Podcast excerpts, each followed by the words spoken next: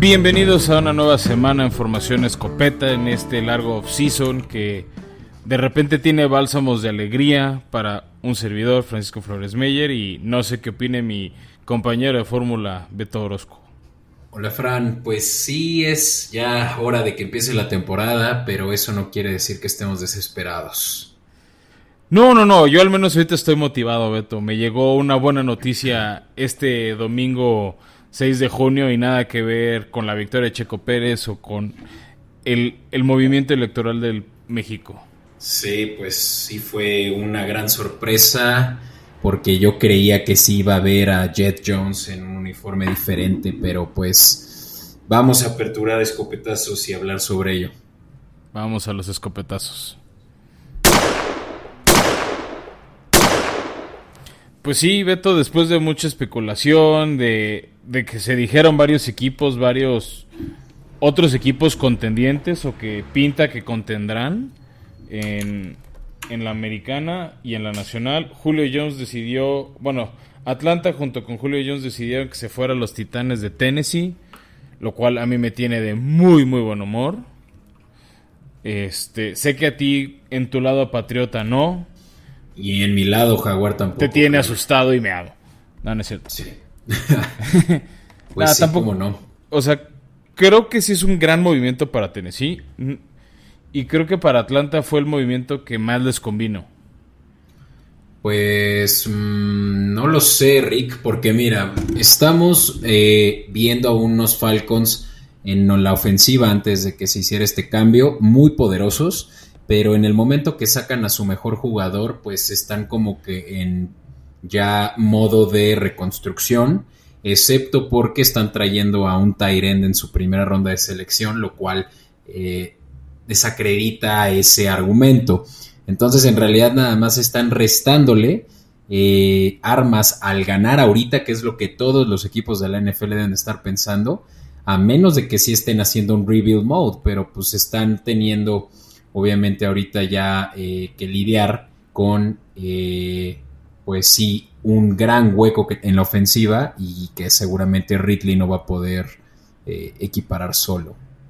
No, claro, no, no iba a ser lo mismo para ellos, pero seamos, este, pero el gran problema de Atlanta era su tope salarial. A lo que me refiero fue lo mejor es, se tenían que hacer de Julio Jones, se rompió la relación, pudieron haber estructurado contratos de otros jugadores para conservarlo, pero, wey, pero por algo no lo hicieron. No, eran 15. O sea,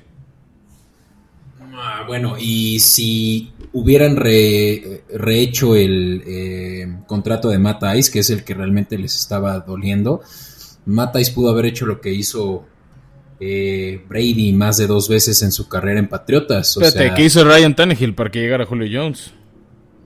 ¿Recibió un recorte? Sí, él, él aceptó un recorte este, junto con no, no, Kevin Bayard para que pudiera llegar Julio Jones. Órale. Y pues bueno, sí, se realizó este intercambio el sábado en la mañana, Fran, y con ello eh, recibieron una segunda, un pick de segunda ronda de parte de los Titans, que seguramente va a ser un late second round pick, o sea, un cincuenta y tantos. Eh, y uno y, de cuarta ronda en 2023. O sea, la verdad, le dieron pennies a los Falcons por Julio Jones. Similar a como lo vimos con DeAndre Hopkins, eh, Hopkins el año pasado en ese trade asqueroso de Tejanos a, a, a, Cardenales. Sí, pero creo que también en parte es porque nadie les daba más. Lo, lo, que han reportado insiders como Adam Schefter, este, miembros de la NFL, es que nadie les daba más. Pues se decía, ¿no? Que los Patriotas ofrecieron una primera ronda. Yo creo que nada más era como que un smoke screen para levantar el valor de Julio, pero no, sí, la realidad es que no se está ofreciendo mucho, obviamente, por la edad que tiene Julio, cumple 33 este año. No, cumple eh, 33 hasta el que sigue, ya cumplió 32 en febrero. Ok, y, y, sobre todo que no es muy durable, ¿no? No ha tenido una temporada eh, de los 16 juegos jugados. Pero nada eh, más la última. Desde... No, pero ha, no ha jugado 16 juegos completos en varios años. Te doy el dato, pero... No, te, o sea, sí, es, o sea, estoy consciente que 2020 creo que ha sido el año que más ausencias ha tenido. Sin duda, sí. Y, y es yo creo que eso es lo que más le está doliendo o por lo que más le pegó su valor. ¿no? O sea, por algo se fue por mejor, eh, o sea, en mejores condiciones hace un año de Andrew Hopkins, por ejemplo. Yo creo que por algo, por eso nadie ofrecía este ah. Un, un pick de primera ronda. Sí, no, y mira, hasta eso, sí, la, la, temporada pasada jugó nueve juegos, de los cuales acreditó 771 yardas. Ese fue, esta fue la primera temporada desde hace seis años en la que eh, no bajaba de mil yardas, ¿no? O sea, sí fue una temporada mala para él por solo haber jugado esos nueve juegos, pero de ahí en adelante estamos viendo que desde 2014 no bajaba de mil 394 yardas. Que ya quisiera, a ver, y aún así, 700 yardas son 771, no son yardas que tienen muchos receptores, pocos receptores llegan a las mil por año. Claro, sí, no, o sea, es Julio Jones es un top 3, si no es que eh, top 2 eh, wide receiver antes de la temporada 2020. Pero si te ves también, en 2019 jugó 15, 16 partidos, en 2018 jugó 16, en 2017 jugó 16, en 2016 jugó 14, en 2015 jugó 16, en 2014 jugó 15. O sea, realmente es un jugador consistente. Salvo la temporada pasada, lleva 8 años de jugar la temporada entera. Sí, y pues obviamente que quien ganó antes que cualquier otro, pues Julio Jones por el contrato que va a seguir recibiendo de esos 15 millones y ahora en una mejor ofensiva en papel, ¿no? Estamos viendo que eh, esa dupla que va a ser con AJ Brown, eh, que es, como ya lo mencionaba la semana pasada, eh, un ídolo de... bueno, Julio Jones es un ídolo de AJ Brown. De hecho, por eso él usa el 11 y se lo ofreció y Julio Brown, digo, Julio Jones dijo que no a Antonio Brown, que él iba a elegir el número 2 porque era el 1 el uno y uno juntos. Este, que se queda con el 11 porque le... ¿Cómo decirlo? Le, le, daba como un golpe de humildad que iba a jugar con alguien que lo admiraba, ¿no? Que va a ser su compañero del otro lado de, este, del campo. ¿Y cómo cambia el panorama para Titanes, no? O sea, de ser, pues sí, definitivamente no el favorito de la división, ahora está empatado con los Colts para ganar la división en los odds que hay, eh, en los futuros que hay en, en Sportsbooks. Eh, te puedo decir. O sea, ahorita, lo que le investigas, seamos sinceros, Beto Titanes se vuelve otra vez contendiente de la americana. La gran pregunta sigue siendo su defensiva. Que agarraron piezas, veamos si encajan, ¿no? O sea, Bob Dupree, Deonico Autry para crear presiones de coreback, Janoris Jenkins como esquinero, más lo que agarraron el draft como Caleb Farley. O sea, es la apuesta de, de Mike Rabel de tener una mejor defensiva. Ahora, ¿qué va a pasar sin Arthur Smith? ¿No? Esa es una gran pregunta, ¿no? Es una gran pregunta. De ahí en fuera todo el personal del, o sea, de la ofensiva se quedó. Ah, me refiero a coordinadores, entrenadores. Quien, el, o sea, Todd Downing, que es el nuevo coordinador ofensivo, era el entrenador de, alas cerradas de Arthur Smith, que estuvo con él dos años. Entonces no es, o sea, no es alguien totalmente improvisado es alguien que ya lleva dos años en el equipo, que conoce el esquema. Antes de eso trabajó muchos años con Jack del Río en los Raiders. Cuando Derek Carr tuvo ese año que pintaba para MVP y se rompió el menisco de la rodilla. Después tuvo un año muy malo también como coordinador en los Raiders, que fue el año siguiente, que es cuando corren a Jack del Río y llega Chucky. Chucky. ¿No? y es pues cuando él se va a Titanes a trabajar con Arthur Smith. Entonces, también, o sea, se, creo que es creo que esas son las interrogantes que tenemos junto con a ver cómo responde Ryan Tannehill. Pero en papel pinta muy bien porque es que vas a elegir pone, poner 7 8 hombres para evitar la corrida de Henry, entonces te van a quemar en el aire con AJ Brown y con o con Julio Jones, vas a cubrir ellos dos. Una, o sea, por lo menos uno de los dos les pones doble cobertura, entonces desproteges el centro para que corra Henry. Entonces, si la línea de Titanes juega relativamente bien como lo hicieron el año pasado, va a ser una ofensiva difícil de contener. Sí, temible, la verdad. O sea, sí tienes a Henry que mide como Casi dos, metros. diez. No, yo creo que como dos metros. Pero sí, no dos metros diez. Pero tienes a Brown y, y, a Julio seguramente van a estar jugando por fuera. Eh, por fuera.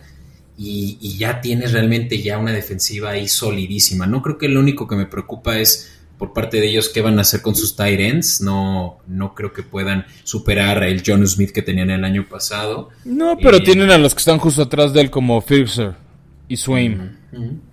y, esta adición de Reynolds, ¿no? Que es su, su segundo, su tercer receptor ahora, ¿no? Que como tercero slot te funciona, que es donde jugaba más en Rams. O sea, él se veía como un segundo receptor débil, ya como tercero slot no se ve mal.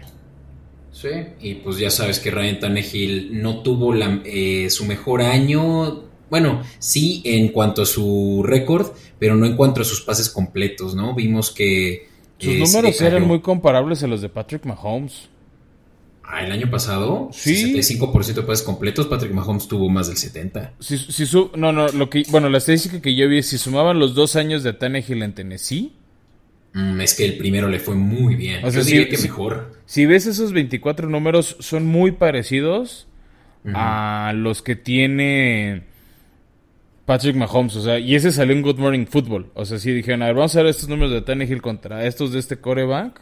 Ya. Y, es peculiar porque está ahí en el top 5. O sea, está siendo el coreback 5 de la liga en estadísticas. O sea, sí está un. Creo que es un tiro abajo de jugadores élite como Aaron Rodgers, que es el MVP. Como es Patrick Mahomes, que fue el MVP y que fue el, que llegó al Super Bowl. Como es un Lamar Jackson, que yo no lo trago, pero reconozco que es un gran atleta. Y por ahí metería a Russell Wilson o Josh Allen, ¿no? Como ese top Sí, Ryan Tannehill está, yo creo que... Está un poquito abajo de esos. Una está, eh, eh, eh, está en el grupo que está abajo de esos que te acabo de decir. Y a Lamar lo meto por lo que hace... Con... Mm, ¿Quién, más está ahí? Ya, o sea, Jared Goff de los Rams estaba ahí. Yo creo que Matthew Stafford va a estar ahí. O va a intentar subir al primer bloque. Sí, está en top 10. Dak Prescott sano. No, pues felicidades por ti y tu nueva edición que vaya que va a ser disrupción a, equipos eh, dos veces al mío en la temporada y una más para los Patriotas, así que sí voy a ver mucho juego de, Julio Jones esta temporada, lo cual me emociona, ¿eh? como lo dije, es mi jugador favorito, eh, mi receptor favorito y, y, definitivamente uno de los mejores receptores de los últimos 10 años, así que gran adición, muy bien por ellos. Sí, y hablando de, de, ediciones y de temores, lo que, lo que está sufriendo Green Bay actualmente, ya empezaron los campos de entrenamiento, bueno, son mini campos de entrenamiento porque no son toda la semana, no es todo el tiempo, pero ya empezaron los obligatorios, ¿no? Los famosos OTAs en inglés. Y, no, estos son los MTAs porque son Mandatory Training Camp. Y no apareció Aaron Rodgers. Pues no y no va a aparecer, ¿eh? va a haber que, que seguramente levantar la, alerta Amber por, por Aaron Rodgers, porque no creo que se vaya a presentar nuevamente al, entrenamiento de Green Bay. Pero pues no necesitas alerta Amber, está saliendo en Instagram con su novia, Shailene Woodley, la, la actriz, que bueno, ya lo ubico de Divergente de la película está en Hawái con George Clooney. Y con un amigo de ella, que es el actor este, se llama Miles Teller, de hecho es en el Instagram donde ha salido. Ese actor es famoso porque fue el baterista de la película esta de jazz, que es como una escuela súper ruda, y el fiascazo de que intentó ser el hombre fantástico. En, en una de los cuatro, la última cuatro fantásticos que fue ah, una basura, él era el señor fantástico. Whiplash, sí. Whiplash, él es el de Whiplash. Ya, ok. O sea, ya está, ya está jugando a ser una eh, estrella de, bueno, ya es una superestrella, ¿no? Pero ya no solo del deporte, también ya de los medios eh, de, ya sabes, películas y series. Sí, que justo eso es lo que dicen, que es lo que está haciendo ruido en la cabeza de Aaron Rodgers, que, que, su, que esta actriz es la que le está generando ruido. Mm, no, pues qué, qué, poca mm, determinación por su carrera, ¿no? Si es que la, la termina por una mujer, lo siento, pero pues uno primero tiene que ver por sus propios méritos. Pues sí, que bueno, también la otra versión es que, ya se va a jubilar. No manches, no, eso sí no creo que suceda. Estaría. Digo, la otra versión. Yo, yo esperaría que no, porque creo que todavía tiene mucho que dar. Este, pues acaba de ser el MVP. Pero pues aquí se va a volver un tema de estira afloje. Unos, hay unas versiones que dicen que quiere más dinero. Hay otros que dicen que está feliz con su contrato siempre y cuando se vaya este Brian Gutekunst, el gerente general, presidente de los Green Bay Packers. Entonces, y eso es algo que no se ha visto mucho. No, o sea, que se que un jugador logre correr a un presidente del equipo. Yo y ni siquiera es en la NFL, la única vez que lo he visto es hace un año con Messi. Que logró que se fuera a la porta del Barcelona. Pero en la NFL no lo he visto y no sé si lo vamos a ver por primera vez. Aaron Rodgers no es Lionel Messi, ahí sí. Ahí sí no. Pero pues bueno, creo que es hasta ya absurdo seguir indagando sobre esto porque evidentemente ese güey es un enigma y lo va a ser hasta que se retire. Eh, y, mientras tanto, pues esperar a que pues, se presente, un día cambie de opinión o pues que sí se esté ya presentando a, a los Broncos. hablar de contrato con, los Broncos, lo cual volvería aún más competente la americana ahora que vemos que talentos como Julio Jones se van a esta conferencia que es definitivamente la poderosa, ¿no? Sí, yo, yo creo que se han invertido y dejaría un hueco muy grande de corebacks talentosos en la nacional, ¿no? Creo que tendremos que hablar bien de eso cuando suceda, pero en papel se ve un huecote en la nacional. Sí. Pues bueno, Fran, hasta ahí con las noticias. Creo que es hora de eh, hablar de dos equipos muy queridos en México. Bueno, un, un equipo... Uno sí uno, uno de ellos y, no obviamente el más querido de esa división, pero pues sí el que ahorita está eh, pues dejando mucho de qué hablar y esos son los Bills de Buffalo, ¿no? Pues sí, vayamos a, las, a las coberturas de off-season. In tight coverage, Pues sí, Beto, ya hiciste el teaser. Vamos a hablar de los Bills de Buffalo, actual campeón de la división este, después de la hegemonía de Patriotas. Que creo que si a un equipo en ese reinado de 20 años de Belichick Brady se tuvieron de hijo como tal de, la división, sí fue a los Bills. Porque los Jets les ganaron de vez en cuando, Miami casi cada año al menos les sacaba un partido. Y en cambio, Bills perdía año tras año y ya no los podemos decir el Cruz Azul de la Americana por, o de la NFL porque Cruz Azul ya quedó campeón. Pero pues sí, Bills era comparado con eso porque, bueno, es uno de los varios equipos que nunca ha sido campeón y perdió cuatro Super Bowls seguidos, dos de ellos de forma muy dramática y cerrada. Sí. Sí, pues en realidad no había quedado en primer lugar de su división desde hace yo creo que como 20 años. 25. Ahí lo tienes. Porque también estaba Dan Marino por ahí, o sea, compitiendo.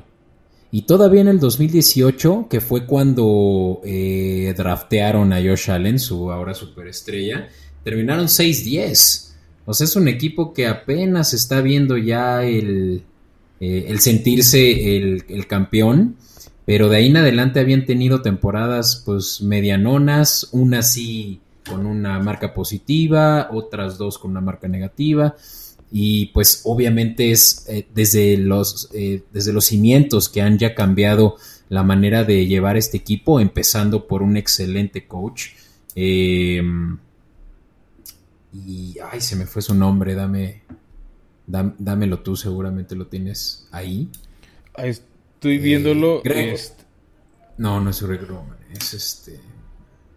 Ah, Greg Roman es el coordinador de, de de la... Mira, ahí está. Porque eh, la verdad es que tiene un nombre... Eh, Sean, McDermott. Sí. Y, y, viene obviamente a cambiar y redefinir pues esto que, que estuvo haciendo pues, un tiempo muy largo eh, Bills, que era pues jugar como, como un estilo de, de, ofensiva muy vertical, ¿no? Y aquí se está viendo lo opuesto, algo similar a lo que hace también, eh, pues toda, esta, toda esta tanda de, de, DTs jóvenes que ya juegan con mucho play action, con dos o tres corredores eh, hacen, hacen ahí obviamente también diferentes esquemas de juego que no únicamente dependen de su coreback. Que ese mérito no le corresponde como tal a Sean McDermott. Sean McDermott venía de ser coordinador defensivo de las Panteras bajo el mando de Ron Rivera. ¿No? De, hecho, él llegó en 2017 cuando, después de esas campañas exitosas de Carolina, cuando tu coreback Cam Newton ganó el MVP, cuando llegaron al Super Bowl 50 y perdieron contra esos broncos de Peyton Manning. El, mérito de esta ofensiva vertical corresponde a Brian Dable. Este. Que de hecho en enero, entre diciembre y enero, sonó que tal vez lo buscarían como un posible head coach. Al final creo que nadie lo buscó. Este, creo que va a hacer mucho ruido. O sea, Brian Dable de hecho estuvo muchos, muchos años con los Patriotas. ¿No? Estuvo 11 temporadas entre y en, de esas 11 en 5 ganó el Super Bowl. ¿No? Entonces, este si algo sabe el señor Dable es ganar, este tiene un buen un buen currículum. ¿No? Este, también estuvo en el 2017 estuvo en el Crimson Tide de Alabama. Este con muy buena marca ofensiva en Patriotas estuvo como el coach de tight ends en la época de oro de Rob Gronkowski donde fue el All Pro. Este y eso no lo sabía, no sabía que era de la escuela también de los Patriotas. Estuvo en Patriotas del 2000 al 2006, después estuvo brincando entre que si Jets, que si Brown, Miami Regresa para 2013-2016, que es otra vez otra época dorada de Patriotas. Le tocó esos años rudos este en del 2000 al 2006. ¿No? Este, pero es los años que la defensiva de Miami de Miami de Patriots era muy buena. Esa defensiva que ganó los Super Bowls con Brady, este a los Rams, a Filadelfia, a Carolina y por el año creo que le tocó el año invicto. Mm. Sí, pues es que pareciera que estos Bills realmente pasaron de noche por tantos años que pues no se recuerda cuándo fue la última vez que eran eh, lo competentes que son ahora. Y eso, pues como lo dijimos, ¿no? Pues sí están cambiando el, esquema, sobre todo ofensivo. Eh, ya tiene rato que están haciendo muy buenas selecciones eh, de, draft. Su, y en agencia libre, ¿eh? Y en agencia libre incluso. La defensiva como que ya tenían rato mejorándola y, haciéndole... Que es pues, precisamente la especialidad de McDermott, ¿no? Y antes de eso, ¿no? Pero, pero ahora con la ofensiva pues tan dominante que vimos este año gracias al, a, haber traído este Stephon Diggs y darle realmente ese, esa camarada a, Allen, quien vale la pena también hablar de Allen, ¿no? Como ese ¿Cómo gran step O, sea, lo dijimos, lo dijimos toda nuestra primera temporada, Beto, cómo mejoró Allen. Claro, o sea, la temporada anterior había eh, realmente quedado en duda, incluso se le iban a dar pues su, su quinto año, eh, digo, su contrato eh, tras sus cinco años de novato. Al parecer, un año después ya se espera que lo hagan hasta antes, ¿no? O sea, se vio una diferencia nada más para darte números de 10 puntos porcentuales en, sus, eh, en su porcentaje de pases completos. De 58 a 69, de hecho, 11 eh, puntos porcentuales. 1500 eh, yardas más. terminó en 2019 con 3089 y ahora con 4500. que algo que yo, que, yo sumaría en, esa mejora del señor Allen que hay que, que, hay que super rescatar es que el año pasado llegó Stephon Diggs, uno de los mejores receptores de la liga. Para mí creo que fue el trade más relevante de la temporada 2020 después del de Tom Brady. Sí, no, gran, gran adición. Por más que dieron mucho por él, ¿no? Este. Adición de primera ronda. Pero. Que, que, fue Justin Jefferson para Vikingos, ¿no? Pero por el impacto que tuvo. O sea, yo creo que el trade o, bueno, el cambio de equipo número uno del 2020 fue el de Brady a Box por lo que representó. Pondría este Dix 2 y ya 3 tal vez la llegada de Gronkowski y Brown a, Box. ¿No? Pero, o sea, a ese nivel estuvo Stephon Dix. Este, porque finalmente llegaron a la, a la final de conferencia contra los Chiefs, a los que les compitieron durante un cuarto, cuarto y medio Pero, por ejemplo, en la ronda divisional trapearon a los Ravens, a pesar del viento y lo rudo del clima. Y en la divisional nos dieron un gran juego contra los Colts. Sí. No, este es de los mejores equipos que hay actualmente en la NFL. Están, eh, eh, para muchos son favoritos para por lo menos llegar al Super Bowl. Eh, no me sorprendería realmente que, estos vuelvan a ganar la división. O sea, es, es la verdad un hecho que, son los, los más fuertes de la americana este.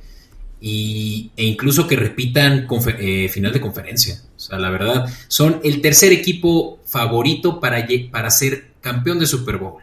Eh, nada más arriba de ellos están los que llegaron al Super Bowl el año pasado. Bucks y Chiefs. Ya. Sí, y un equipo que parecía que no necesitaba muchas piezas. Hicieron algunos movimientos. Este.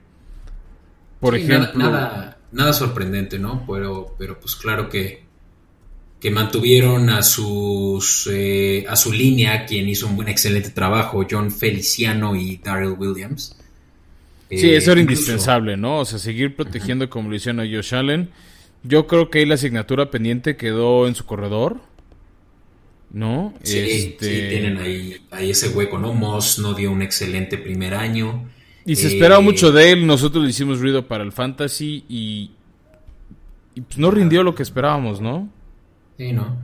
Mm, mira, o sea, un ruido que hicieron por ahí fue traerse a, a Mitch Trubisky como coreback suplente, claramente. Que me parece una excelente adición, ¿no? O sea, Mitch Trubisky y Josh Allen tienen un build similar, están grandes, eh, tienen un brazote, la verdad. Trubisky, eso sí, tiene poder de brazo y lo puede aprovechar, eh, pues aprendiendo de Josh Allen y haciendo una buena labor de backup. Se me hace que es un buen backup. Sí, porque para mí, este, para mí lo es. Otro que, que, llegó, que se me hace interesante, ya un veteranazo, pero que puede sumar Emmanuel Sanders para ser un receptor 2 después de que dejaron ir a, a Brown, a Josh Brown a los Raiders. Este, también trajeron de Miami a Matt Breda. Ese, ese es un movimiento que creo que no hizo mucho ruido. Y a mí se me hace muy, muy interesante este, por el talento de Breda, ¿no? Nada más llega por un año, pero en Miami tuvo muy buenos números. También por ahí llega el receptor Isaiah McKenzie. Un tight end Jacob Hollister. Entonces yo creo que la idea es darle armas y que no todo sea la conexión Stephon Dix Josh Allen. Porque esa conexión la neutralizó muy bien Kansas City en la final de, de conferencia y fue lo que más le costó a, Bills, ¿no? O sea, es, ok, no, no puedo lanzarle a Stephon Dix y le costó mucho ser avanzar el balón. Sí.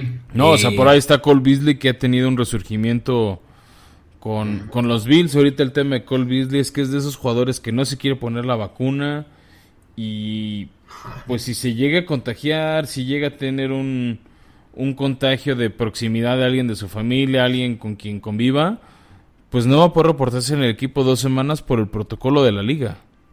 No, o sea, también es un poco de la liga de torcerles el brazo para que se vacunen. Mira, eso no sabía, pero sí, no, la verdad es que es un equipo muy, muy sólido, eh, principalmente en la ofensiva y de verdad eh, no me Y también tiene una defensiva muy buena, ¿no? O sea, tal vez no tantos nombres, ¿no? Pero, pero una buena, este, pero buen año, ¿no? digo, una, una, una buena defensiva, este siento yo, no, o sea, a ver, revisando, pues bueno, de hecho su primer pick en el draft fue fue defensivo, ¿no? este sí, fue un este, defensive end. Sí, que fue Gregory Rousseau, que era de los de, los defensive top de, de la o sea, para el draft, ¿no? Llegando al draft. Sí, sí, claro. Y también en, al día siguiente en el draft volvieron a agarrar a otro defensive end. Entonces yo creo que vieron cómo perdió Kansas City el Super Bowl y cómo ellos no pudieron, a pesar de que esa línea ya estaba lastimada, o sea, la lesión de Schwartz fue, este, no, perdón, de Fisher. Schwartz no llegó a jugar contra ellos, Fisher se lesionó en el partido contra, contra Bills y no pudieron capitalizar con presiones al coreback en esa final de conferencia. O sea, Bills tuvo opciones para ganar ese partido. Tarde, pero las tuvo. Sí, no, y, Josh Allen va de bien en mejor, o sea, sus números demuestran que sí aprende, le gusta redefinir su juego al punto de compararse con Patrick Mahomes. Eh, puede ser un buen candidato incluso de MVP, la verdad. Sí, claro, y más porque se lo damos a los corebacks. ¿no? no, no, voltean a ninguna otra posición, ni defensiva, ni alguien más de la ofensiva. También llegó un linebacker Matt Milano. Este, o sea, como de los movimientos interesantes. Tienen un cornerback que a mí me gusta mucho, que es Tradevius White.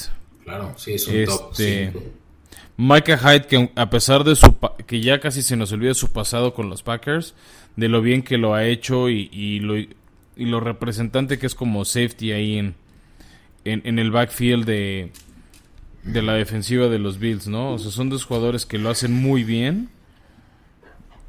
Ok. Entonces, este, y por ahí, aunque no hizo tantísimo ruido, pues llegó el pateador de despejes Matt Hack de Miami. Entonces, creo que es un roster sumamente completo.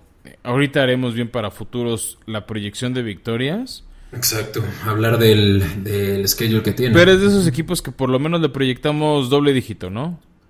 Sí, no, sí, más por a quienes van a enfrentar en el año. La verdad, eh, nuestra división, la división sur, es eh, de las débiles de la americana y se enfrentan contra ellos y contra la sur del, del, de, la, de la nacional, que también está, la verdad, eh, débil, excepto por los bucaneros. Que ese va a ser un excelente juego, ya desde ahorita lo digo, 12 de diciembre. Que era, uno, que era el Super Bowl que a mí se me antojaba más ver. Sí. No, no, no, contra. El que a mí más se me antojaba. Bueno. Me gustaba la ofensiva de los Bills. Yo quería ver a Josh Allen contra esa defensiva y. Pues Tom Brady siempre se trata. O sea, no creo que Tampa hubiera perdido contra ellos. Pero por la historia de Buffalo, las cuatro derrotas seguidas, pues verlos en un quinto Super Bowl hubiera sido divertido. Sí. Entonces, pues vamos a pasar algo no más interesante que los Bills, pero igual, pues algo que resurge de las cenizas y esos son los Jets. Jets, Jets, Jets. Esos Jets que... Pues cómo nos han, este... Cómo nos han decepcionado, ¿no? O sea, tuvieron el pick número uno, por nada son el equipo que recibía a Trevor Lawrence y lo dejaron ir justo al final con un poquito de dignidad. Tuvieron un sustito antes, ¿no? Cuando cuando casi le ganan a, los Raiders y tuvieron una jugada desastrosamente horrible a la defensiva, o sea, un quemón terrible y, Raiders le sacó el partido y con eso se mantuvieron una semana más en la pelea este, de a quién iban a traer, digo, de, de, si seguían o no, perdón. En la pelea este, por... En, la pelea por, los playoffs, ya después se nos caían los Raiders, como todos los años. Pero en ese momento, pues sí, hicieron ruido.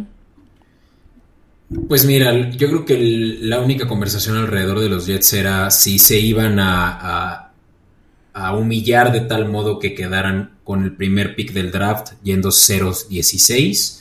Eh, no sucedió como lo dices con ese juego de Rams que fue lo que le costó la chamba, ¿cómo se llama? Adam este, Gates. No, a su coordinador defensivo. Ah, no, no, no, este... Greg. Sí, el... Greg, se me olvidó su se llama Greg. Greg, ajá, que es el... Que estuvo también en, en, los Browns y es el que... El hombre más buscado, sí, por el Bounty Gate. sí, sí, sí, e, exactamente, ¿no? Fue, fue el hombre del Bounty Gate. Este, que también pues ganó el Super Bowl. Greg Williams, gracias.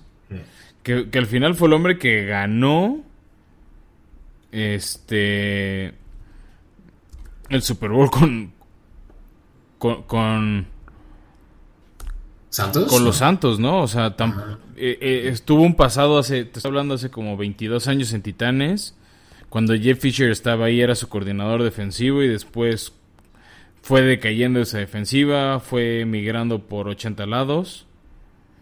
Sí. Y empezó a hacer este, cosas eh, no convencionales. Siempre tuvo un estilo agresivo y creo que eso también ayudó a que lo corrieran antes que Adam Gates de los Jets. Que no vimos una defensiva agresiva con los Jets. Dejaron ir a jugadores como Jamal Adams desde, el, desde antes de que llegáramos a la mitad de la temporada. Se fue en un trade muy bueno para los Jets, ¿no? Porque implicó varios picks, este, gracias a, a, Seattle, ¿no? Entonces, está, pues, o sea, se fortaleció de una manera interesante los Jets en temas de capital de draft.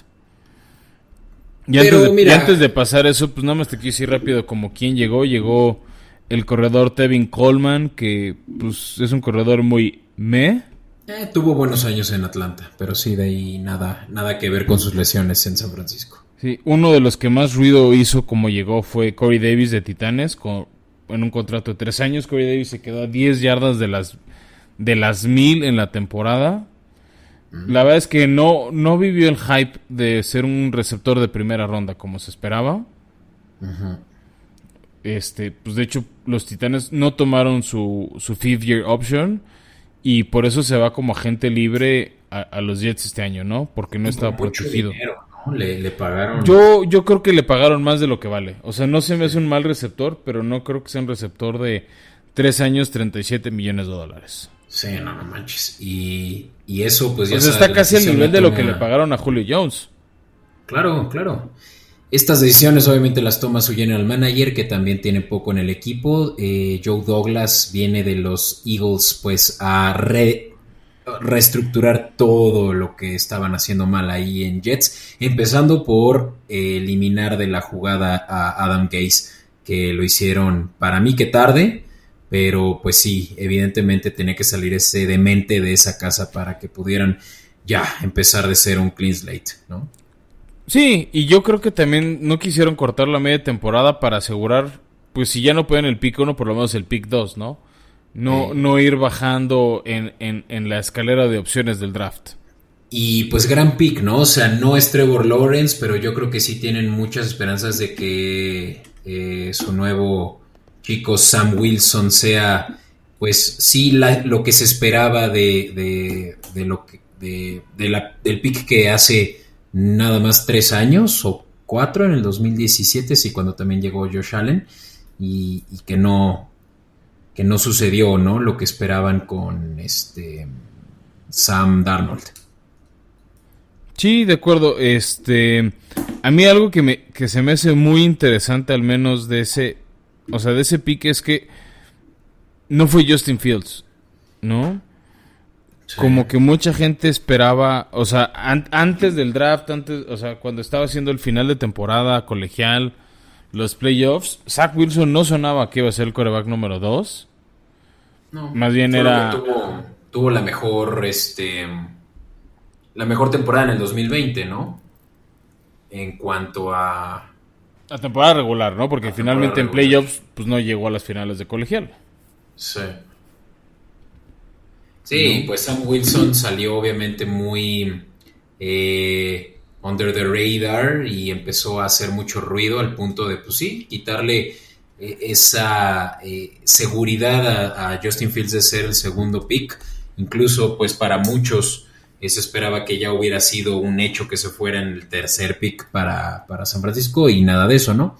Sino hasta el pick 11 con Chicago. Pero retomando Jets, pues empiezan de cero, empiezan con este chavito que, parece que tiene como 17 años, Wilson. Tiene una cara de niño impresionante.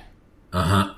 Y, pues mira, de, de, ahí todavía se puede rescatar una buena selección para mi gusto de primera ronda, no, segunda ronda el año pasado. Denzel Mims es un buen receptor que puede hacer pues un buen papel como wide receiver 2. Y Jameson Crowder, quien es un excelente, para mi gusto, un excelente slot. No sé qué tanto eh, vaya a chocar con Corey Davis, que juega en la misma posición, ¿no? En el slot. Mm. Yo, yo creo que Corey Davis va a subir a ser el receptor 1-2. Sí. Simplemente por el dinero que le estás. Claro, claro. Y, y de ahí en adelante, pues tienen. ¿Y sabes que también va a estar interesante en receptores? Perdón, Beto, regresando también un poco al draft, agarraron uno de los mejores prospectos, Elijah Moore, que fue de hecho compañero ah, de, AJ Brown en colegial. Este, e, era de esos, es de esos receptores que se esperaba mucho de él. Por ahí agarraron un, a Elijah Brown en, este, en primera ronda para proteger el lado ciego de, Zach Wilson. Para mí un movimiento muy inteligente es, ya agarraste tu coreback, ahora déjelo. Y empezando la segunda ronda agarraron a Elijah Moore, para mí uno de los mejores receptores que estaban disponibles en el draft. Pues sí, sí, no fue mal draft para ellos. Eh, tuvieron buenas adiciones, principalmente en la ofensiva. Eh, requerían de, de, linieros ofensivos. Cubrieron eso de juego con el Aya Tucker. Y, y, pues defiende a tu, a tu nuevo eh, potencial coreback franquicia. la duda está para mí aún en la defensiva. La verdad no creo que haya sido, no creo que haya sido ni siquiera un top 20 eh, esta defensiva. De hecho, veo que terminaron en la posición 26, ranqueada por PFF, eh, con 457 puntos permitidos. Y, no mejoraron tanto esa parte, ¿no? Vemos que en el off-season apenas trajeron eh, ayer. Ah, bueno, trajeron a un buen edge rusher, Carl Lawson, de. Sí, de Cincinnati. De Cincinnati. Pero fuera de eso no hubo más que una adición de linebacker de Detroit eh, pasable y, otra de corner mm, de los Raiders. Pero pareciera que sí todavía van a tener que lidiar con muchos huecos en la defensiva. Que bueno, ahí es donde esperamos em-, empezar a ver la, la mano de su head coach, ¿no? Robert Sala llegó de ser una gran defensiva en San Francisco esa defensiva que llegó al Super Bowl 54 y en general contuvieron los embistes de Patrick Mahomes. No le ganaron. Y que o sea, es, donde es, donde Bosa lució, D. Ford lució. Y una defensiva que Richard Sherman tuvo, revivió con él. Este, y que hizo a mi gusto un trabajo respetable el año pasado a pesar de las lesiones. O sea, San Francisco estuvo en la pelea durante buena parte de la temporada hasta que las lesiones no pudieron más. Claro.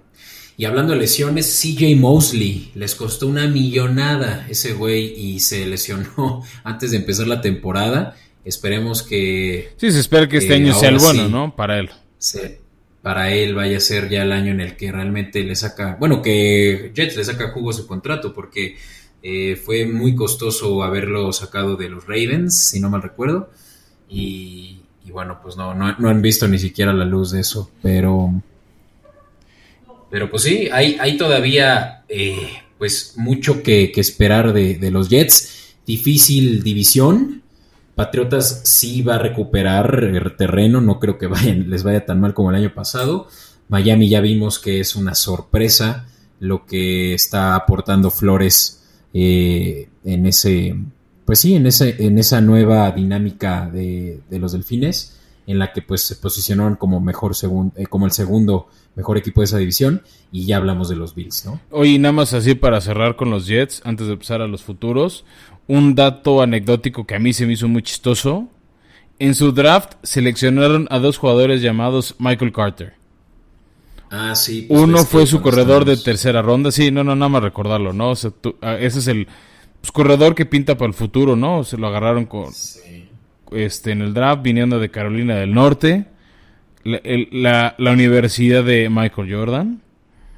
Este agarraron a este jugador que es, o sea, como corredores de ese estilo chaparrito, estilo como Michael Ingram, como referencia, como varios que tuvo Patriotas como Rex Burhead, por ejemplo, también. Este y luego un esquinero que también juega de safety, también llamado Michael Carter, ¿no? Entonces está, está peculiar esa situación. Sí, sí. También estoy viendo que tienen por ahí un Lamar Jackson en la defensiva también como corner, que bueno, pues ya pobre, él sí está opacado por su por su tocayo. A menos de que sea un super esquinero como lo han tenido en el pasado los Jets, ¿no? Los Jets ah, claro. históricamente han tenido muy buenos esquineros. Sí, o sea, si ahorita Reeves Islands es, como la... Daryl Reeves que se fue a los Jets para ganar un Super Bowl con los Pats y regresó a, cobrar y retirarse en los Jets. Y todavía puede existir la posibilidad de que contraten a Richard Sherman. Yo no lo descartaría. ¿eh? Yo tampoco, y más por la relación de Robert Sala con él. Este, y, que hay, y que hay dinero en el tope salarial de, de los Jets para contratar gente. Sí, sí, definitivamente. Ellos están con 25 eh, millones. Es el segundo equipo con más eh, cap space. Que bueno, también hay que ver cómo comprometen o arman este el salario de sus receptores y ver si algún algún jugador ahí se quiere este de los que no ha firmado, de los que siguen por ahí libres, le interesa irse para allá con tal de recibir un buen salario. Chido. Pues, ¿te parece si vamos a los futuros? Vámonos. Venga. Pues Beto, este, ¿con qué futuros vamos a arrancar? ¿Los de Bills o los de Jets? Pues empecemos con Jets, ya que estábamos en esa conversación. Eh, que va a tener un año muy rudo, ¿no? Sí, va a ser rudo. Eh, por ser obviamente un underdog para, esta división. Eh, vamos, a, vamos a cambiar esto, ¿no? En, episodios pasados, primero digo en qué está la línea y luego eh, ya damos nosotros nuestra predicción. ¿Se parece si ahora damos nuestra predicción y luego vemos qué tan acercado no estamos a la línea? Va, me parece muy bien, Beto. Entonces, si quieres, arrancamos. Abren el año contra su ex coreback Sam Darnold en Carolina. ¿No? Dijimos que es de esos juegos morbo de semana 1. Sí. Abren de visitante. A mi gusto, con derrota. Carolina es mucho mejor equipo que ellos. Sí, y ellos están empezando con nuevo coach, nuevo coreback. O sea, va a ser un experimentazo el que van a hacer en la semana 1. Y también en la semana 2 contra Patriotas, yo creo que es otra derrota. Chale, pobres, pero sí. Y yo creo que se enfila la tercera. Con Denver en la semana 3. Visitando Denver en la semana 3. Denver que tiene una muy buena defensiva. Que la ofensiva de, Jets. No, es más bien, la ofensiva de, de, Denver, si tiene a Drew Locke o a Teddy B, podría fracasar contra la defensiva de Jets pero no creo que le gane si, llegaron Rodgers.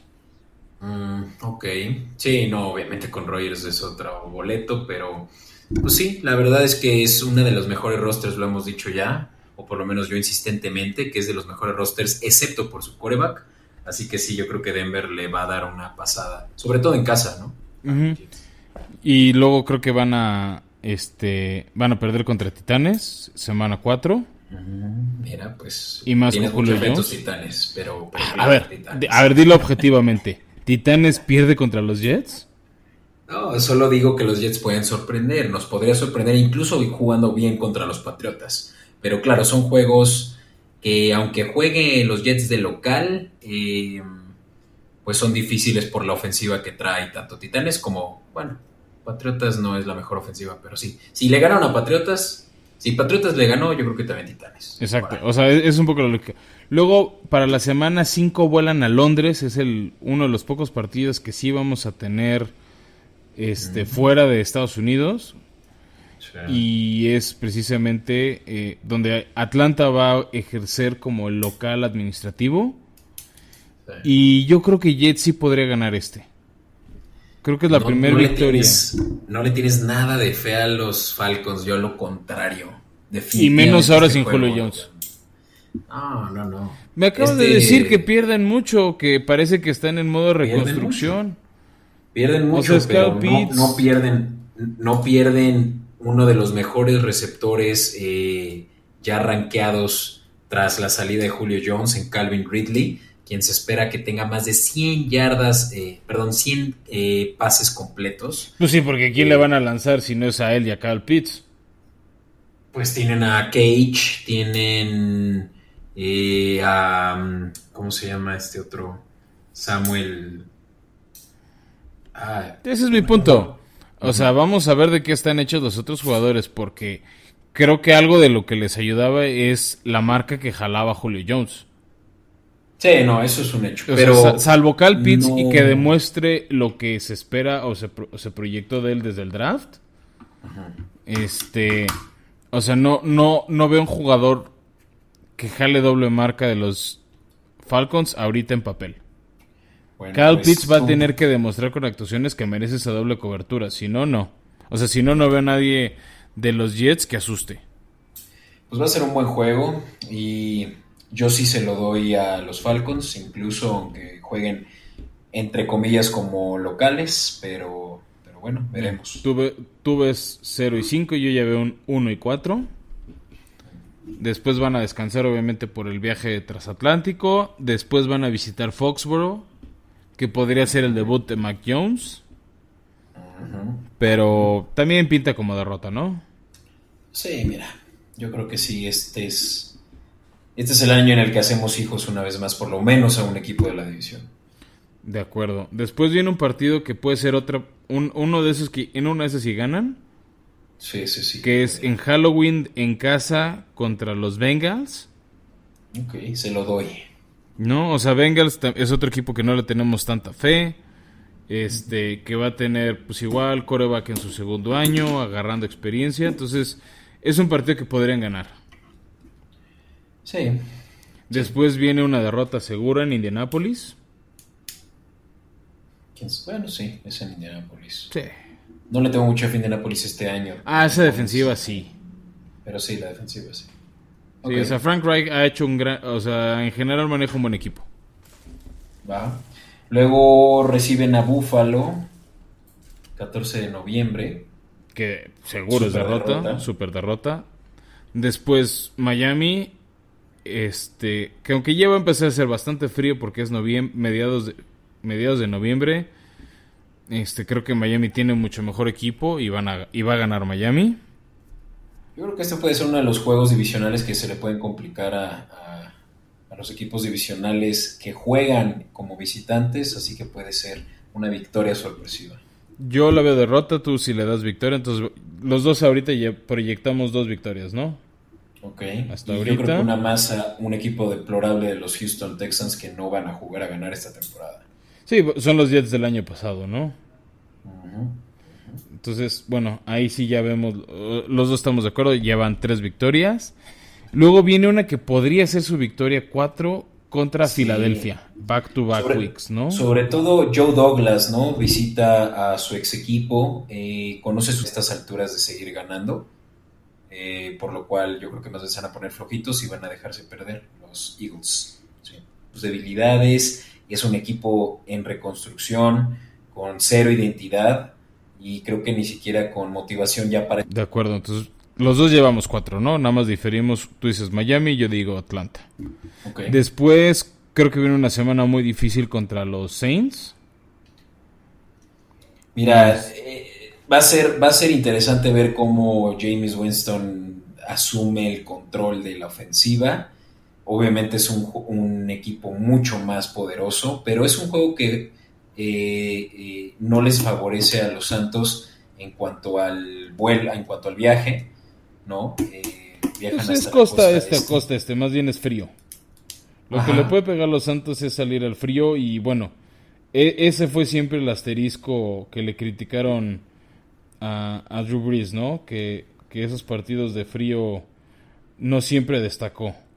Pero veamos si James responde, ¿no? Este, yo no creo que, ganen los Jets. Pues mira, yo se, lo, yo se lo pongo a los Jets nada más por quererles dar el, beneficio de la duda. confías demasiado, bueno. Yo no. Yo yo los dejo en cuatro, tú en cinco. Después van a visitar Miami, que es de esos juegos que podrían ser de sábado. Este, uh, ya vi, para mi cumpleaños se viene un partido interesante. A ver. El pick 1 contra el pick 2 en Nueva York. Así es. Trevor Lawrence contra Zach Wilson. Híjole, no, esa sí podría ser su quinta victoria. Ah, te estoy diciendo podría, no lo estoy firmando. Yo sí se lo quito a los Jets este. Pues es que otra vez diferimos. Yo sí creo que Jets lo puede ganar a Jaguares. Y más porque es en Nueva York. Si fuera en, en, el tanque de cloro donde juegan tus Jacks, sí, sí, sí apostaría por Jacks. tanque de cloro. Es el único estadio con alberca, o sea, la gente va a la alberca, no al partido en ese estadio. Ah, huevo, me gustó. Ok, next, un juego eh, familiar. Familiar van, a ver a su papá. Ajá. Regalo de año nuevo. Sí, y cierran el año este, entregándole la corona y potencialmente un first, en una de esas, un equipo buscando el, el first round bye en los Bills de Buffalo. Ok, pues esas son derrotas, claro. Entonces yo veo una fea marca de 5 y 12. Yo también. Y ahí te va en cuanto está el futuro para los... Ah, aquí está Divisional Winners, no, me estoy... Eh, aquí está Game Lines, no, no es cierto. Ah, ok. Aquí está, Win Totals. Over under. Sí. Ok, Jets están en 6.5. Under. O sea, nosotros nos peleamos entre 4 y 5, tal vez 3. Y no paga nada bien, ¿eh? Menos 136, eh, pues te deja con mm, unos setenta y tantos pesos más, además de tu apuesta si le meterás 100 pesos. Así que, pues no, nada, nada que se pueda aprovechar de esta línea que es evidente que va a ser under, ¿no? Y ahora vamos con el contendiente de la división y, y que pinta para Super Bowl, ¿no? Claro, este sí está interesante. Este sí va a ser un buen ejercicio, Beto, y creo que vamos a, no vamos a coincidir siempre. Sí. ¿No? Este, pero bueno, arranquemos. Semana 1. Abren en casa contra Pittsburgh. Yo creo que vuelve a ganar Bills. Así como le ganaron en 2020, creo que vuelven a abrir ganando.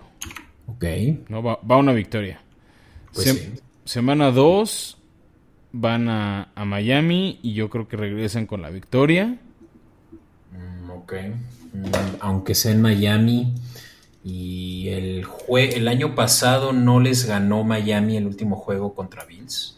No, Bills los humilló. Miami necesitaba ganar para aspirar a playoffs y Bills Ah, les pues. los, los masacró. Y más porque Fitzpatrick le dio COVID y no pudo jugar ni siquiera un minuto para medio sacarle el partido a Tua. Mira, este va a ser un juego interesante. La defensiva de Miami viene mucho mejor que la de Bills. Depende cómo le vaya contra Steelers que vengan motivados, imaginando que ganan, aún así pareciera que puede ser un juego muy apretado y yo creo que se lo puedo dar a Miami con confianza. Difiero. Ahí sí yo veo segunda victoria. Ok. Luego semana 3 de locales reciben al Washington Football Team. Por más que haya Fitzmagic que va a tener la espinita contra ellos, creo que sí gana Bills. Va a ser un buen duelo porque Washington tiene buena defensiva, pero creo que va a ganar Buffalo. Ok. Y la semana 4 es el cheque al portador que se llama los Houston Texans. Sí, eso también es un hecho. Creo que en la semana 5 van a perder en Ese es Kansas buen City. juego. Les toca dos visitas seguidas muy rudas. La primera es, creo que una derrota segurísima contra Kansas City. ¿Segurísima? ¿Así de seguro estás? ¿Contra Kansas? Sí. En, en, ¿Quién en- en- Monday, eh, Sunday night. en Sunday Night en Missouri, sí. Mm. En Kansas City. Bueno, sí, sí, sí, sí está duro. Sí está duro. O sea, en otro estadio te escucho. O sea, si fuera Bills de locales, Tal les doy el beneficio de la duda. Mm, y luego Monday night, o sea, es estelar back to back. Sí, pues, es de los equipos que contienden que fueron campeones divisionales el año pasado. Y es contra Titanes que el año pasado a esas mismas alturas perdieron, Ok, sí. ¿no? O sea, aquí mi corazón sí me dice Titanes en Monday Night, Henry, Julio, AJ Brown. Yo creo que va a ser un gran partido, o sea, vamos a ver dos buenos partidos de Bills. De esos partidos que podrían ser repetirse en playoffs. ¿No? Pues puede. Este, yo sí veo derrota, pero si tú me dices que, que gana Bills, también lo puedo ver. O sea, puedo ver ese Gana escenario. Bills. Gana Ok. Bills. Eh, no, está bien. Va a Derrota ser- Va a ser una. eh, sería una derrota consecutiva que cre- creo que no se pueden ellos dar el lujo. Sobre todo. O, que sea, ahí porque difícil- sería un criterio de desempate de la primera siembra de la americana, ¿no? Sí. O sea, sobre, sobre todo creo que es por eso que no se pueden dar ese lujo. Sí. Luego van a recibir a Miami. Ok. Este. ¿Tú qué dices? Este es, yo creo que ya para cómo se dio el juego anterior, que yo digo que fue una victoria de Miami en casa, este sí va a ser una venganza de Bills a favor de que ellos también juegan como locales, así que victoria de Bills. Ok, ahí estamos de acuerdo. Después creo que vienen dos victorias seguidas. Una en Jacksonville y la otra en los Jets, que es la que acabamos de decir hace rato. Sí, creo que sí. ¿No? Después vino otro partido interesante, un repetido de playoffs del año pasado. Este, recibiendo otra vez en casa a los Colts. Yo creo que Bills tiene mejor equipo y va a ganar. ¿No? Ok. Pues yo creo. Y este que ahí va la octava victoria. Después viene para jueves en la noche un partido muy interesante. Que es contra los Santos de Nueva Orleans. Este, en Nueva Orleans. Pero me gusta más Josh Allen que James Winston. Ok. Pues yo creo que esta va a ser una victoria. Aunque en casa de los Santos. Porque no creo que los Santos vayan a poder tener ni siquiera asegurado el segundo lugar de su división y van a venir ya para estas alturas eh, frustrados. Ok. Después reciben a tus amados patriotas. Ok. Yo creo que yo creo que ganan. Los Bills. Los Bills. En casa. Ah, no es en, casa, sí es en casa. Sí, en casa, en casa creo que sí le van a ganar a Patriotas. Ah, híjole, aquí también es mi corazón diciendo lo contrario. Que aparte es Monday Night. Mm, mira. Motivación. Me voy por una victoria de los Pats. No puedo eh, evitarlo. Yo no, está bien. Luego van a jugar a Tampa Bay. Este domingo en la tarde. Yo creo que. Pues sí, pero elegimos, van a ver a papá. Bueno, o sea, Tom Brady tuvo durante 20 años un... A ver, si los Jets eran hijos, ¿cómo te explico lo que era... Este... Lo, que fueron para Tom Brady los Bills de Buffalo? O sea, este... Pocos equipos tuvo Tom Brady de hijo como los Bills.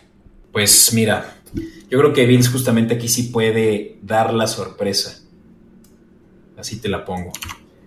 Un, equipo que ya también caló el año pasado a los... Eh, a los... Ah, no, no jugaron, o sí, los Bucks contra los Beats el año pasado. Según yo, no. Mm, no, tal vez no, pero... No, porque Tom Brady hubiera... O sea, hubiéramos hecho mucho ruido que Tom Brady jugaba contra su ex equipo. Mm, porque hubieran jugado también contra los Patriotas. Sí, claro. Y es apenas este año. Pues mira, esta es una victoria para mi gusto sorpresiva, pero eh, pues es no lo cantada, obviamente, ¿no? Sí, pues es donde diríamos que sí van para contendientes, ¿no? O sea, esa victoria es con lo que iríamos ver. Sí, los Jets, este, los Bills son contendientes. Luego yo creo que sí le ganan a Carolina. Ok. ¿No? Este. Luego sí les veo una derrota contra Patriotas en el fin de semana navideño. Ahí sí, ahí sí para que veas creo que se invierten y pierden en Foxboro. Yo coincidiré. Y cierran con dos victorias de local, la primera contra Atlanta y la segunda contra los Jets. Ok. Pues ahí está, ya lo tengo. Yo digo que van a acabar 13-4. Yo también. Ahí quede también. diferimos, contra quiénes, ¿no? Exacto. Y como dice que está, el. Órale. Eh, la línea está en 11. Menos 110 para los. Eh, para el over y para el under. Pues ahí está, ¿no? Les estamos regalando una apuesta, el over. Porque incluso 12, ¿no? Por ahí teníamos dudas de uno que otro partido.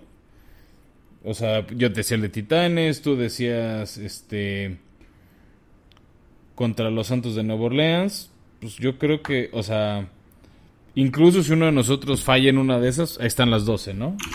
Claro. Pues es una buena apuesta. Híjole, 11 salto para un equipo que no ha tenido... Mm, ah, no, bueno, sí, ya son dos años consecutivos que tienen eh, récord positivo, pero no un récord mayor a 11. Entonces ahí yo creo que ya... el año pasado sí ganaron 11. Pero dos consecutivos, yo digo. O sea... Pues mira, si, si es esos equipos que vemos en playoffs, tienen que por lo menos ganar 11. O sea, tienen que estar arriba de... O sea, tienen que tener doble dígito en victorias. Y yo creo que un 10-7 podría hasta costarles la división contra Miami. O sea, yo creo que 11-2 es un número mágico para ganar tu división. Pues mira, pues ya está una división obviamente dominada por un equipo eh, superior a los Patriotas, pero con todo y que yo le puse que los Patriotas ganaban los dos juegos. sí, pero tú crees que sí le van a ganar a, tu ídolo Brady. Yo digo que no. Pues sí, va a estar duro. Sí, cierto. Yo le puse victoria a Tampa. Mm, en una de esas sí está, yo creo que para nuestros escuchas, muy agresivo este, esta apuesta también del over-under 11. Así que yo me alejaría de ahí y si mejor y lo que quieren es apostar a sus queridos Bills, eh, mejor apuéstenle a la, al... ¿Qué está ahorita? El MVP. Josh Allen. Eh, Josh Allen más mil. Es una apuesta interesante el decir que se va a llevar el MVP, que es una posibilidad sabiendo cómo jugó el año pasado y ahora con un equipo aún más reforzado en la ofensiva. Mm, y con 100 pesitos te llevas 1100, creo que está toda madre. Está bien. A ver, Beto, y, la apuesta obligada para estos equipos contendientes. Con 100 pesos, ¿cuánto paga ahorita que gana el Super Bowl Buffalo? O por lo menos que llegue al Super Bowl si es que la tienes. A ver, pues que... O sea, a ver, seamos sinceros. Si los Dodgers ganaron en 2020 la Serie Mundial, Cruz Azul por fin pudo ser campeón, ¿por qué no pensar un tercer maleficio roto en la NFL y que sea el de Buffalo? Pues mira, para que Buffalo se lleve la conferencia americana, o sea, hace que llegue al Super Bowl, más 600. Se me hace poco, la verdad es sí es favorito, pero no está cantado. Tenemos eh, equipos como los Browns, los Ravens, eh, los Chargers, los Chiefs, por supuesto, muy fuertes, que me pareciera que no está asegurado. No creo que sea una apuesta a la que me iría, pero sí, si ya realmente quieres pues apostar todo o nada y más si dices que van a llegar al Super Bowl, pues que ganen, que ganan y en ese caso es más 1200. Ahí es lo doble. Ahí sí tú metes 100, te llevas 1300, incluyendo tu entrada. Que creo que es la apuesta. Pues no voy a decir que la lógica. Es la buena esa, sí. Pero pues es una buena apuesta, ¿no? O sea, es, a ver, es un equipo contendiente. Es un. los Bills sí es de esos equipos que muchos creemos que pueden llegar al Super Bowl. ¿No? o que están en esa conversación donde pocos equipos están como contendientes o aspirantes a llegar al Super Bowl. Pues sí, es, es obviamente ya eh, pues un coin flip, sobre todo cuando el Super Bowl siempre es eh, disruptor en apuestas, pero pues yo ya si le voy a apostar a futuros y no lo estoy haciendo en la bolsa, pues mejor si ya te vas más agresivo con una apuesta a ganarlo todo, ¿no? Eh, por lo menos que lleguen al Super Bowl, creo que no está tan loco y no paga mal. Yo creo que está más loco decir que van a llegar al Super Bowl a decir que van a llegar y no lo van a ganar. La verdad. Es que en una de esas es de esos equipos que les cae la presión, o sea, que ni siquiera es merecida para ellos, ¿no? O sea, ya nadie de los que perdieron esos Super Bowls sigue, activo en la liga. Ahí te va mi lógica. ¿Qué, ¿Qué equipo, excepto los Bucaneros, es mejor que los Bills de la Nacional? Suponiendo que Green Bay no va a tener a, a Rogers el próximo año. Los Rams. Difiero. Yo creo que los Rams no son mejor equipo. De hecho, en futuros, también para ganar el Super Bowl, los Rams están en cuarto lugar cuando los Bills, los Bills en tercero. ¿Quién está mejor que en la nacional que Rams y, Bucaneros? Mm, San Francisco. Es mucha fe que no tengan tantas lesiones y a Garópolo. O que cuando hagan la transición con Trey Lance esté listo. A mí, se me, a mí se me hacen las apuestas. O sea, para mí los Rams lo único que les faltó el año pasado fue un coreback. Mm, no sé. Sí, sí. O sea, gran defensiva.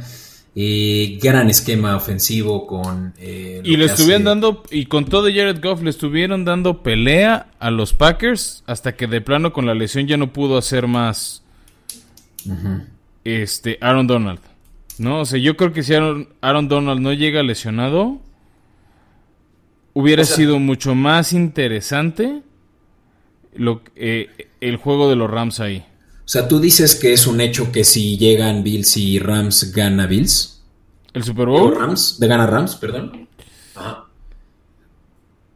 Ese Super Bowl sí yo sí lo aposté a los Rams. O sea, salvo que haya alguna lesión, algo raro, el factor local, este Aaron Donald repitiendo Super Bowl, Sean McVay repitiendo Super Bowl, o sea, varios de los jugadores llegaron al Super Bowl hace no mucho contra los Pats y para todos los jugadores de Bills sería nuevo. Y otra vez sería un Super Bowl con cobertura mediática, con distracciones. Adivina para, quién, no sería nuevo. Para Sean McDermott. Pero no como head coach. Ay, pero pues sí, como coach. No, pues igual también su coordinador ofensivo ganó cinco Super Bowls como entrenador de Patriotas, pues sí. Pues sí, te digo, ahí está, o sea, la experiencia habla de los jefes. Pues sí, pero los jugadores están ahí en el campo y es a los que les puede comer la presión, se pueden distraer con el o sea, con todas las entrevistas, con todo el ruido del Super Bowl, que no tuvimos este año por el COVID. Ok. Pues mira, sí, creo que está, o sea, diferimos en cuanto a qué escenario si es que llegan al Super Bowl, pero creo que estamos de acuerdo en que si no fuera por los Chiefs, los Bills tienen campo abierto para llevarse la conferencia americana. Y bueno, ahí hay que ver, o sea, cómo, si beneficia o no, y, y, los Titanes con Julio Jones no les meten por ahí un susto.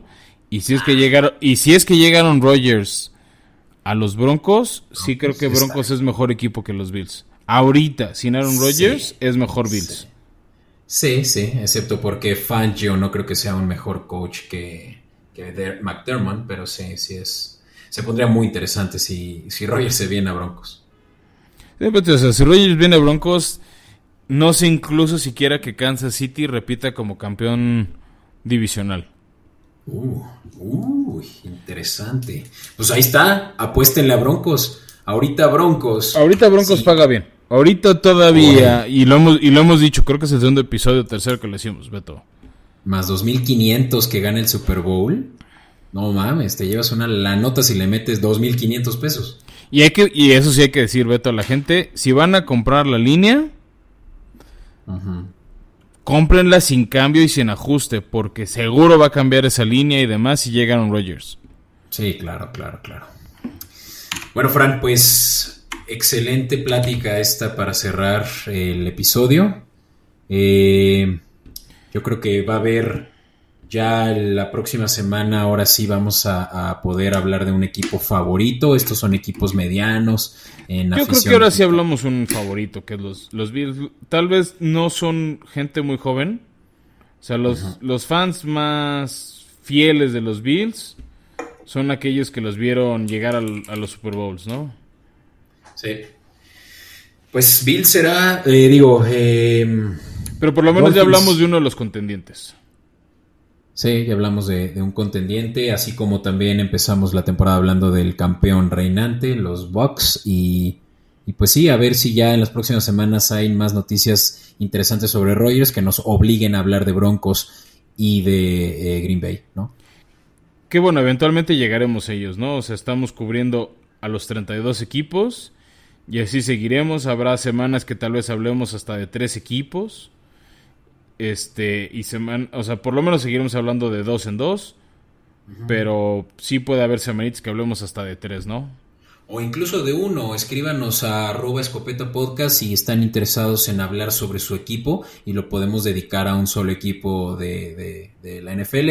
Y si ya hablamos de él, pues repetimos. Y hablar, y, tal vez mezclamos con alguno de, sus rivales divisionales para ver ustedes como fans qué tan tranquilos o, este, se sienten de su equipo venciendo a ese rival divisional o, o qué tanto les preocupa cierto rival divisional, ¿no? Yo creo, por ejemplo, por años, si a un estilo le decías este algo de los Browns, te decían que era un cheque al portador y ahorita no sé qué tan confiados se sientan de ganarles, ¿no?